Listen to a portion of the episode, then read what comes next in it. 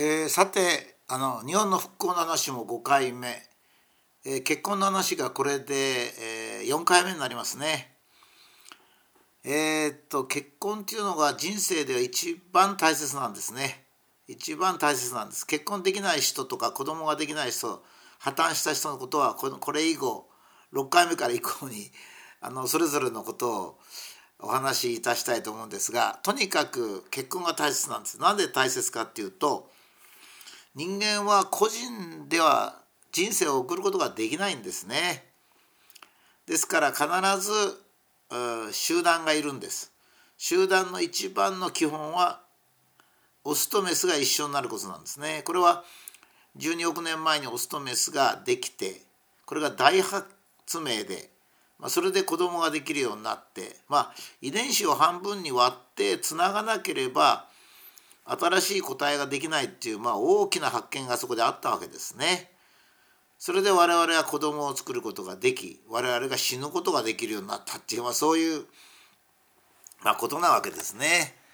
ですからまあとにかく人間は結婚しなければ一人前じゃないとはっきり言ってしまっていいわけですね。結婚とにかくすれば一人そこで一人前になると、まあ、こんな感じですね。まあ、女の人はそれはやや分かってる感じがしますね。じゃあ何のために結婚するの？ってこれをまあどうしても言いたいわけですよ。それはですね相手を幸福にするためだと、まあ、間違いありません。えー、夫は妻を幸福にするために結婚するんですね。妻は夫を幸福にするために結婚するんです。それ以外の目的もないわけではありませんが相手を幸福にするという目的が8割その他が2割っていう感じですね。ええ自分のために結婚全然話になりません 相手を幸福にするために結婚します。この世に生を受けて自分が親から一生懸命育てられ親から一生懸命育てられるということ自体が結婚なんですけどねその元は。一生懸命育てられてその恩を受けて大きくなります。それだけで次の自分の連れ合いを幸福にしなければならないんですけどね、まあ、それほどまあ大冗談に構えなくてもいいですが自分の一生を考えてみると父親と母親から自分が生まれ母親に一生懸命育てられもちろん父親が一生懸命稼ぎまあ普通はですよ。逆でもいいんでそんなこといちいち面倒くさいこと。男と女をそんなに敵対的に考えるっていうのは不幸な人がやることですからね。我々は幸福になりたいわけですから。そして成長して、えー、青年になりそしてそれから一生懸命人生を送っていくわけですから。そして結婚して自分一人じゃ絶対に生きていけないんですよ。幸福な人生は待ってないんですね。どんなにお金を稼ごうがどんなことしようがけあの人間は群れがなければ幸福になりません。落語ですね。ですから結婚は落語理論から言えばですよ。当然ですが相手を幸せにするために結婚するんです。この世に生まれてですね自分以外の人を幸福にできるっていうことは大変に素晴らしいことなんですね。たった一人でもまあ仕方がありません。結婚だけしたと。それでもいいですね。自分の連れ合いの異性を幸福にする。これだけが目的です。ですから、えー、もし男性が働いてて女性が家事をやってる場合ですよ今頃は非常にあの多様性があるんでいちいちそれ全部述べるの大変なんですね。夫は一生懸命外で稼いできて妻に全額を渡すんですよ。全額を渡すのは当たり前なんですよ。それは妻を幸福にするために結婚したんですから当たり前ですよね。まあ妻も自分の生活を切り詰めて夫にできるだけ多くの小遣いを渡すと。いうことですね。夫が稼いできたお金なんだけども夫に小遣いを渡すのは実にですね群れだからなんですよ。群れじゃなくちゃ こんなことは起こりませんね。自分のお金は自分のお金なんですね。えーと、世の中にはですね自分のために結婚するなんて不届きな人もいたりですね子供が欲しいから結婚するなんてまた不届きな人もいるんですよ。子供というのは結婚がの後にできるものであってまずは相手を幸福にするもしも生涯2人で子供ができなくて子供ができない場合の問題との処理の仕方とか考え方って後で述べますけども えっ、ー、と、えー、結婚してですね子供を子供がそのうちできます。普通はですよ。8割ぐらいはできます。8割ぐらいにとどまりますけどね。そしたらその子供は自分たちの子供じゃないですか。だから今度は3人でだから夫にしてみれば妻と子供を幸福にするために生きることができる。今度は2人も幸福にすることができるんでもうすごく喜びですよね。妻も夫が子供を見て喜び子供を育てて喜ぶ。2人目ができる。素晴らしいですね。4人家族、まあ、標準的ですね現在では、えー、そして本当にこう、えー、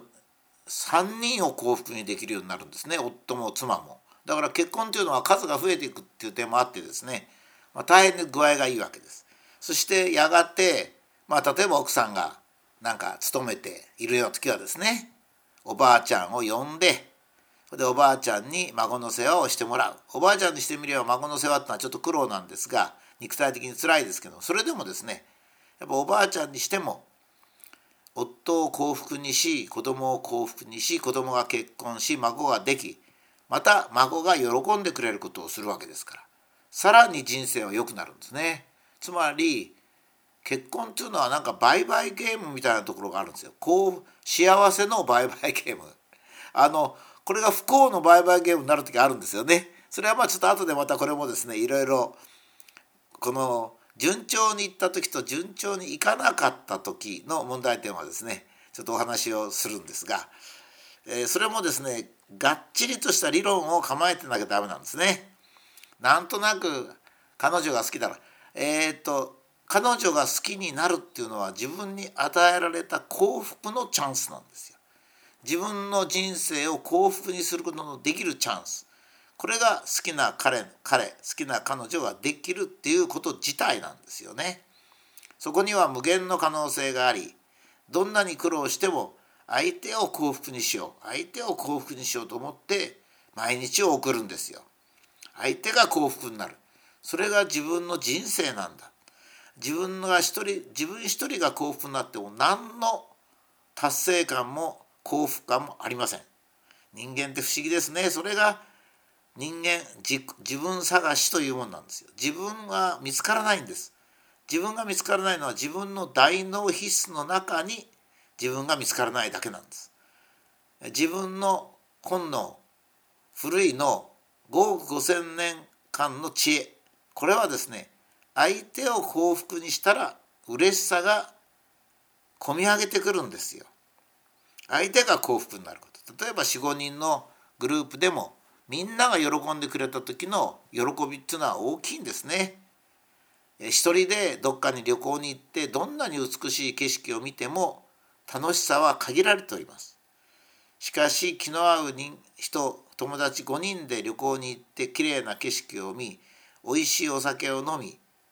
話をしながら帰ってくるとこんなに楽しい旅行はないんですね。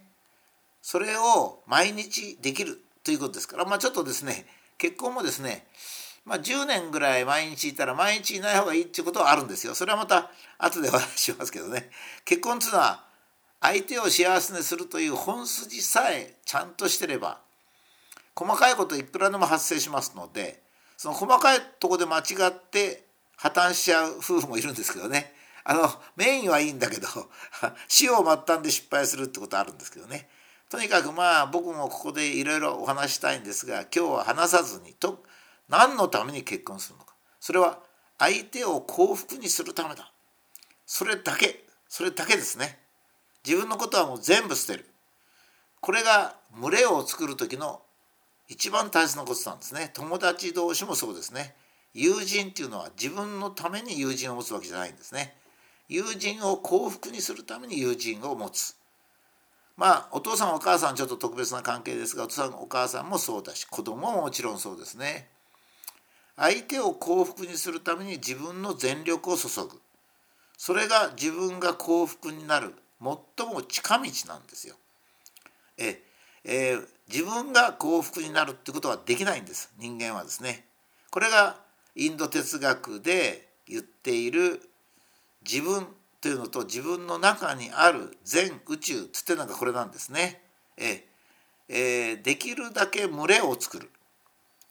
集団を作るってことですね集団の中に自分を置くその集団の最も基本が男と女なんですなんで男と女かっつったらそれは12億年前にそういう大発明をしたからなんですね。我々はすぐ自分たちの体を3つに割って何か新しいシステムを作ることはできないんですよ。オスとメスができて子供ができて我々が子供を産んで遺伝子を2つに割ってそして新しいツルツルした皮膚の持つ赤ちゃんを産んでそして我々がやがて死んでいくこの流れがですね最も幸福な流れなんですよ。ですから結婚はですねに自分の人生を最も幸福にするための行動でありそれのためにはですね、相手の幸福のことだけを考えて結婚をするっていうことですね。結婚生活を送るとはちょっと違う。結婚をするってことです。相手の幸福を考えてだけ結婚をする。それが結婚前の激しい愛情であり